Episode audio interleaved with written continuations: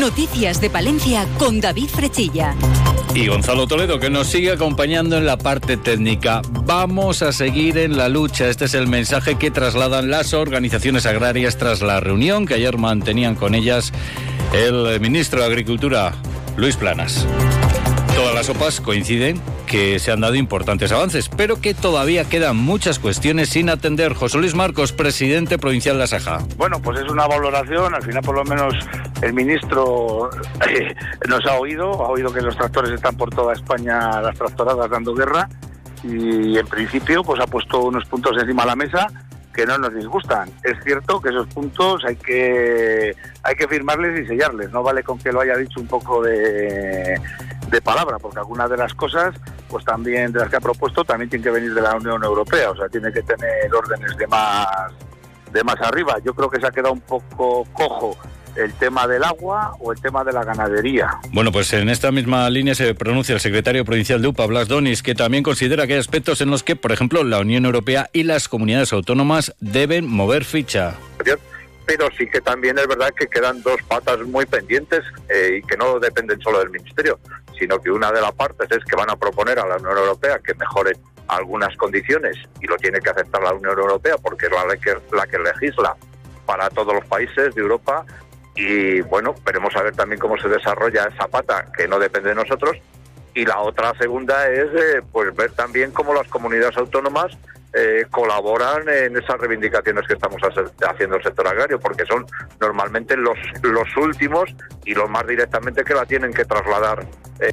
Y como les decíamos al principio, las tres organizaciones agrarias dejan claro que van a seguir con las convocatorias de reivindicaciones hasta que las promesas se plasmen en papel. David Tejerina, de Palencia. Sí, sí, totalmente. Vamos a seguir en, las en las carreteras, vamos a seguir en los puertos, en las calles, las movilizaciones van a seguir porque todavía hay muchas cosas que ya no solo dependen de aquí, dependen de Europa y el ministro tendrá que negociar con Europa pues todas las exigencias que tenemos ya no solo España, sino también otros países. Entonces, a ver, cuando se reúnan ahora en el marco europeo, eh, a ver qué sale de, de, las reuniones que tengan allí y la puesta en común de todos los ministros de Europa, ¿no? Entonces nosotros tenemos que seguir en la lucha, dando guerra pues las reivindicaciones, eso sí, sin el eh, amparo de las organizaciones agrarias, pues han continuado hoy en la zona norte. Un grupo de unos 70 tractores han realizado una marcha lenta por la Nacional 627 Aguilar Burgos.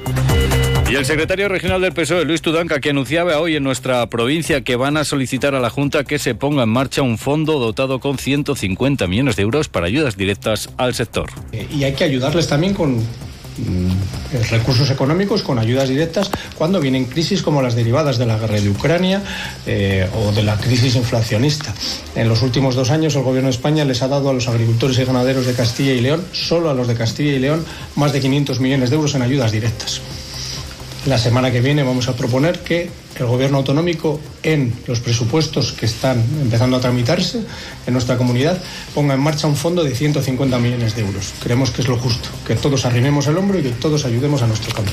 Pues dentro de unos instantes les contamos más noticias, pero lo que hacemos ahora es conocer el tiempo. En estos momentos tenemos una temperatura de 11 grados en el exterior de nuestros estudios. Conectamos con la Agencia Estatal de Meteorología.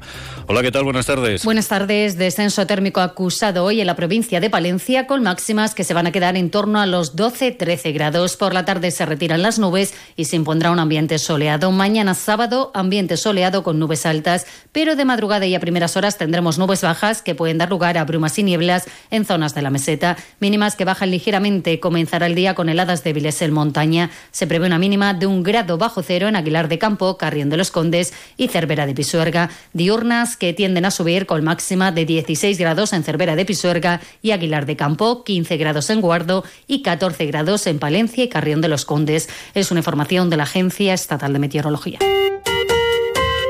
Escuchábamos hace unos instantes al secretario regional del Partido Socialista, Luis Tudanca, quien visitaba las instalaciones de Quesos Cerrato en Baltanas. El presidente de Agropal, Cipriano Rodríguez, ponía en valor la importancia de esta factoría para el empleo y el sector ganadero de la zona. Es importante para el mantenimiento del empleo en, la España rural. La verdad que, bueno, es una fábrica en la que los últimos años, desde que forma parte de Agropal, hemos invertido más de 30 millones de euros y eso es lo que ha hecho posible pues, el mantenimiento de los puestos de trabajo y también el mantenimiento de las explotaciones ganaderas que suministran la leche, explotaciones ganaderas tanto de ovino como de vacuno como de caprino que suministran la leche a esta fábrica. Y no es la única noticia que les contamos relacionada con el mundo del campo. Papalencia valora muy positivamente la decisión adoptada en la Asamblea de la Comunidad de Regantes del Bajo Carrión y que va a permitir que se firme de forma inminente y por lo tanto en próximas fechas con las dos administraciones los convenios de modernización de regadíos. Nos vamos ahora hasta la capital palentina. Lo publicaban hoy los rotativos palentinos y esta mañana se ha hecho oficial en un comunicado la portavoz de Vox en el Ayuntamiento de Palencia, Sonia Lalanda y el concejal Emilio Polo han decidido expulsar al concejal Ricardo Carrancio del grupo municipal por su, afirman, deslealtad al no comunicar el proceso judicial, de que era objeto por su engaño al, mentir, alegando enfermedad como causa de inasistencia del Pleno de enero, cuando realmente estaba asistiendo al juicio que tenía pendiente por su falta de compañerismo, por someter al grupo municipal a esta situación. También alegan otras eh, cuestiones que ya les contábamos ayer en esa crónica que realizábamos en torno al Pleno del Ayuntamiento. El secretario provincial del Partido Socialista, Luis Tudanca, se ha referido hoy a esta polémica. Creo que es indiscutible. O sea, que alguien que recibe una condena por insultar gravemente y agredir a una persona con discapacidad, teniendo responsabilidad pública, no puede representar a los ciudadanos palentinos con dignidad. Lo que me sorprende en este caso es que cuando la semana pasada en el Pleno de las Cortes le recriminé este hecho al señor Mañoco y al señor García Gallardo no tuvieron ni una sola palabra de condena, ni siquiera hubo una exigencia de dimisión. Creo que en este caso, lamentablemente, han sido más contundentes y ejemplares el grupo de Vox en el Ayuntamiento de Palencia que el señor Mañuco y el señor García Gallardo.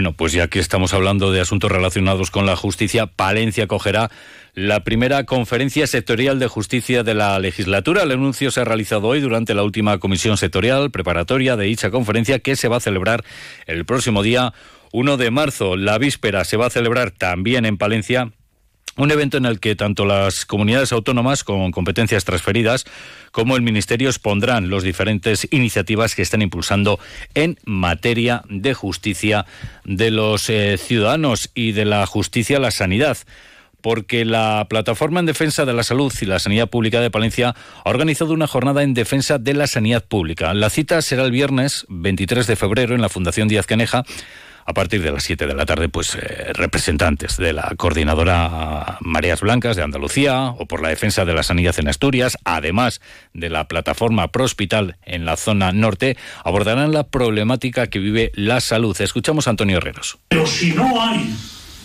un apoyo, un análisis, una reflexión, una crítica por parte de la sociedad en su conjunto, no es fácil que esto pueda resolverse de una forma positiva. ¿Positiva para quién? Para el interés general. Y también les contamos que agricultores y cazadores pues muchas veces van de la mano. En ambos casos el campo les da de comer o satisface su afición cinegética, aunque no siempre los intereses, como decíamos, van de la mano.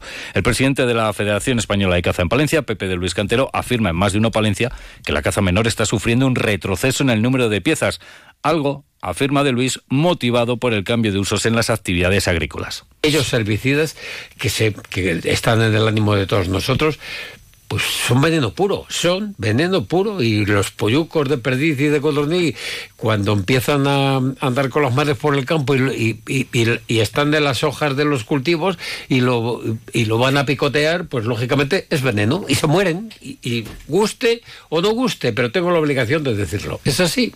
Una y 55 minutos. La Diputación de Palencia te informa. ¿Quieres saber más sobre la problemática del topillo en Castilla y León?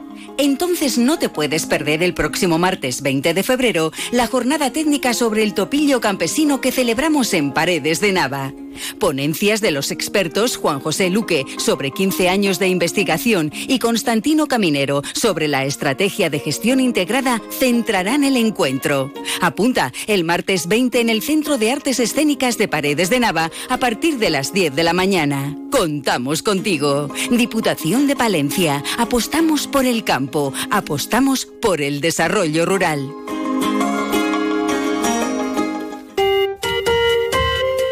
hablamos de nuestro mundo rural. Onda Cero con el mundo rural palentino. En Onda Cero hablamos de nuestros pueblos, de sus gentes e iniciativas.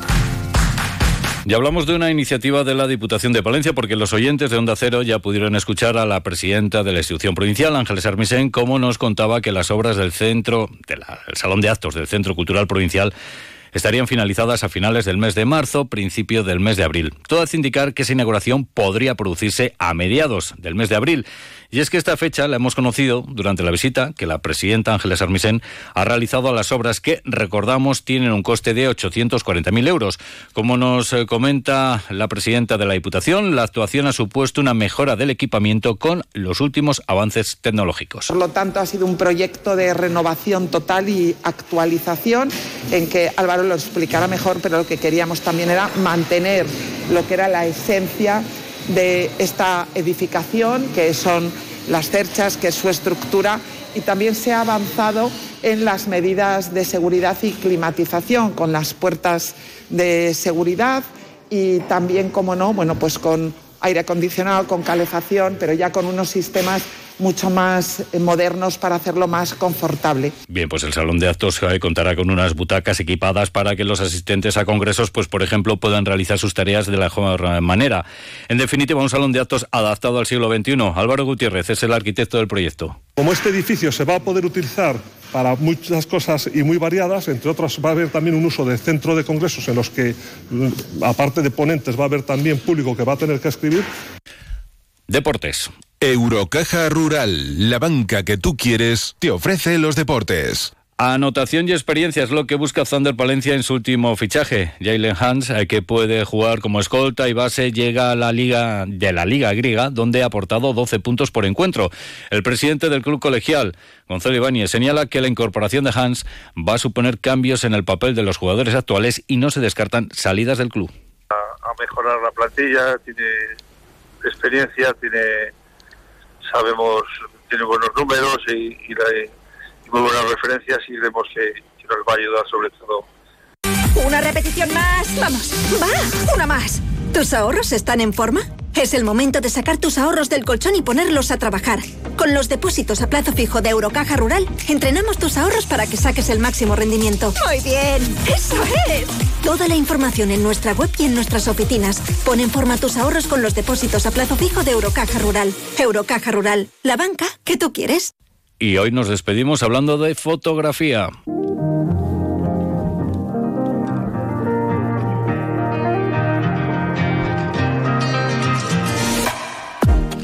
Y es que la cuarta edición del Festival Internacional de Fotografía de Castilla y León, que cada año se celebra en Palencia, ya tiene fechas.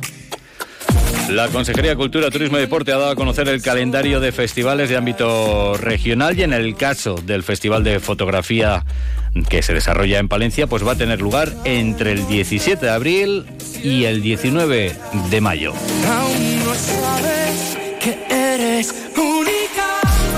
Nos vamos, llegan las dos. Les dejamos con las noticias de España y el resto del mundo. Y recuerden, a las dos y media la actualidad, los protagonistas, las entrevistas de Castilla y León con Roberto Mayado. Buen fin de semana. Son las dos de la tarde y la una en Canarias.